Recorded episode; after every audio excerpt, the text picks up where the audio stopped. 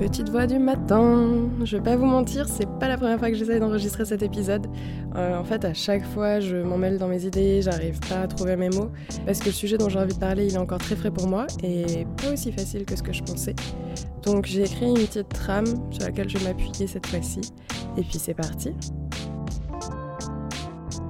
Pour vous mettre dans le contexte, il y a deux semaines environ, j'ai vécu une scène digne d'une comédie américaine bien bien kitsch et vraiment pas ouf. Je faisais le ménage dans mon ancien appart euh, avant l'état des lieux. Voilà, une activité tout à fait passionnante.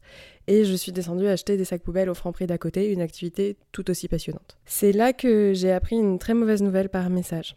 Le genre de mauvaise nouvelle qui te sonne sur le coup, que t'as du mal à comprendre et qui te rend soudainement très très très triste. Pour tout vous dire, j'étais vraiment pas bien. Et comme la vie est bien faite, bah, c'est le moment qu'a choisi Christina Aguilera pour chanter dans tout le supermarché. Chaque jour est merveilleux et soudain, c'est dur de respirer, la douleur monte, mais tu es belle, peu importe ce qu'ils disent, les mots ne peuvent pas t'abattre.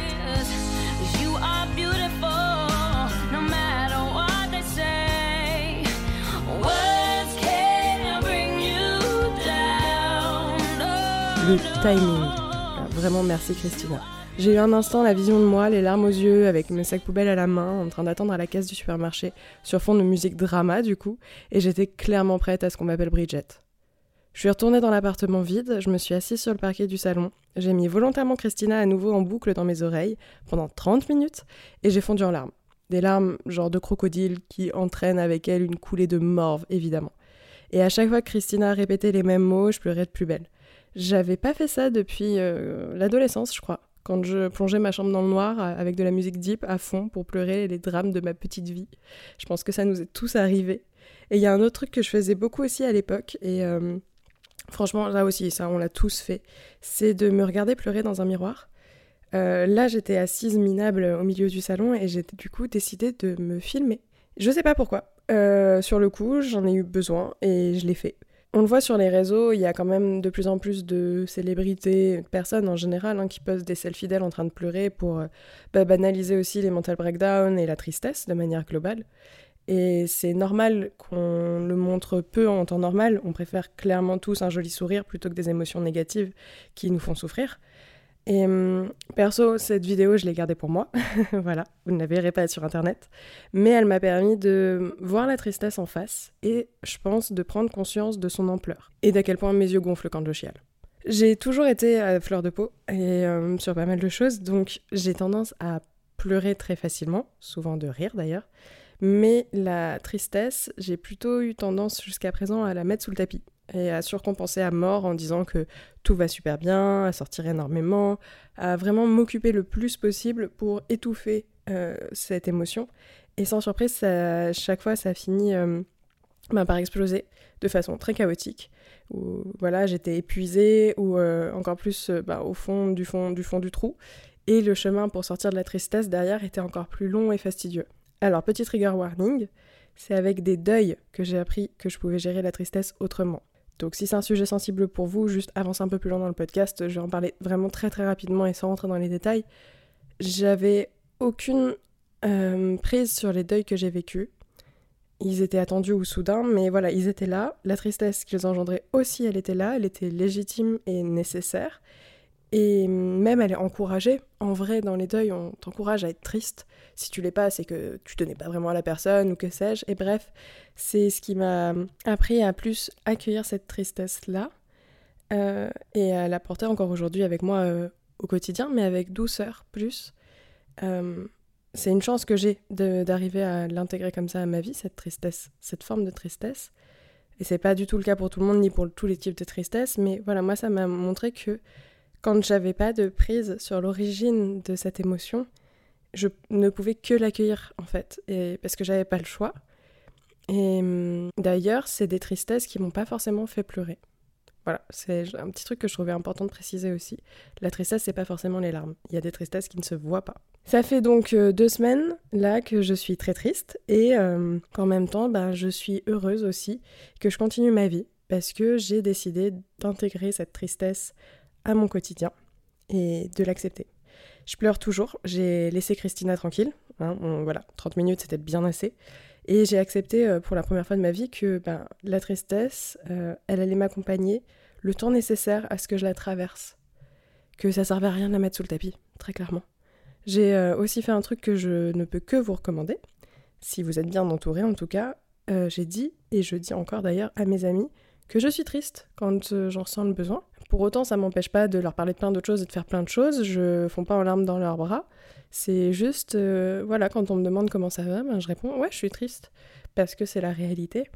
Et loin de s'apitoyer sur mon sort, j'ai les meilleurs amis de la Terre. Euh, ils ont été hyper compréhensifs dès le début et ils m'ont proposé leur écoute, leur bonne humeur, leur présence aussi, tout simplement, et leur soutien.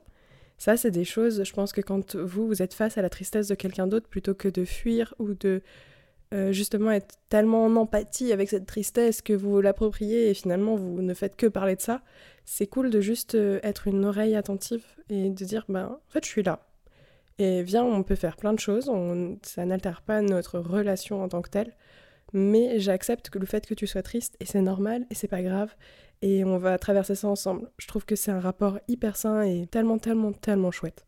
C'est un truc que je pense qu'on néglige beaucoup quand on parle d'émotions négatives en fait. On a tendance, euh, moi la première, euh, à se retirer un peu comme des animaux blessés, voilà, dans notre coin, à se renfermer et à pas en parler, alors qu'en fait, bien sûr que je dis pas qu'il faut en parler à tout bout de champ, euh, mais le fait de le verbaliser, parfois ça peut aussi aider à en prendre conscience et encore une fois à l'accepter pour mieux traverser une émotion. Les émotions, elles sont pas constantes, elles fluctuent en permanence et elles ne nous définissent pas. C'est juste euh, bah, il y a du brouillard sur la route et vous devez bien traverser ce brouillard pour en sortir au bout d'un moment. Donc euh, parfois c'est très long, euh, parfois on n'en voit pas le bout et c'est épuisant et c'est voilà, c'est pas ce type-là de tristesse ou d'émotion en tout cas dont je parle là dans ce cas précis. C'est évidemment, il faut pas faire de généralité, mais c'est se dire bah ouais c'est temporaire. Et comment est-ce que je traverse pour que ça se passe au mieux? Bah, typiquement, si je traverse un brouillard en voiture, alors j'ai pas le permis, hein, donc euh, vraiment je parle de trucs que je connais pas, mais euh, bah, je vais allumer mes phares déjà, euh, anti-brouillard, et je vais ralentir. Donc je m'adapte aussi. Je prends conscience qu'il y a du brouillard, je fais pas genre non mais il y a rien et je vais continuer à rouler à 120 et tout va bien. C'est voilà, typiquement le genre de choses que ben j'aurais pu faire avant et que là cette occasion de tristesse là que j'ai vécue et que je vis encore m'apprend que je peux faire autrement. Et aussi, le fait de verbaliser et d'en parler avec vos proches, je pense que c'est un peu la même chose que se filmer, se prendre en photo ou se regarder pleurer. Ça, encore une fois, ça permet de prendre conscience. Et ouais, ça paraît ridicule. Franchement, se regarder pleurer, enfin, ça fait très euh, narcissique. Mais je pense que vraiment, ça peut par moments aider juste à prendre conscience du truc. Parce que quand on est euh, voilà, à bout de souffle, euh, en train de morver dans tous les sens, on, on voit plus rien. Et se regarder dans cet état, c'est aussi prendre conscience que c'est nous qui sommes comme ça. Est-ce qu'on a envie de continuer à l'être? Oui, non. Et, et accepter que, ouais, cet événement, en l'occurrence ce message, bah, nous a mis dans cet état.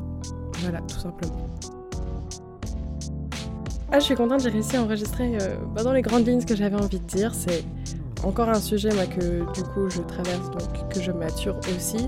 Mais je trouvais ça intéressant de parler un peu de la tristesse euh, autrement que genre juste euh, les larmes, le drama et, ça va pas. Ouais, se dire que c'est pas parce que ça va pas que ça ne peut pas aller aussi en parallèle. Ce qui est très bizarre, mais moi c'est la réalité que je traverse en ce moment et je pense que c'est la première fois que en tout cas je vis une tristesse comme ça en me disant en fait tout est ok je suis fatiguée, il y a plein de, petits trucs dans ma vie qui, me font tiquer, mais évidemment, mais sur les grandes lignes, tout va très très bien. Et en même temps, je suis triste, je suis super triste. Donc euh, voilà, je trouvais ça intéressant, j'espère que ça vous a plu. Si c'est le cas, comme d'habitude, vous pouvez vous abonner au podcast, laisser 5 étoiles et des commentaires sur Apple Podcast et Spotify, et puis les autres plateformes aussi pour les commentaires, il me semble. Vous pouvez me suivre sur Instagram et TikTok at Club où je poste pas mal de trucs, et je vous dis à lundi prochain pour un nouvel épisode. Bye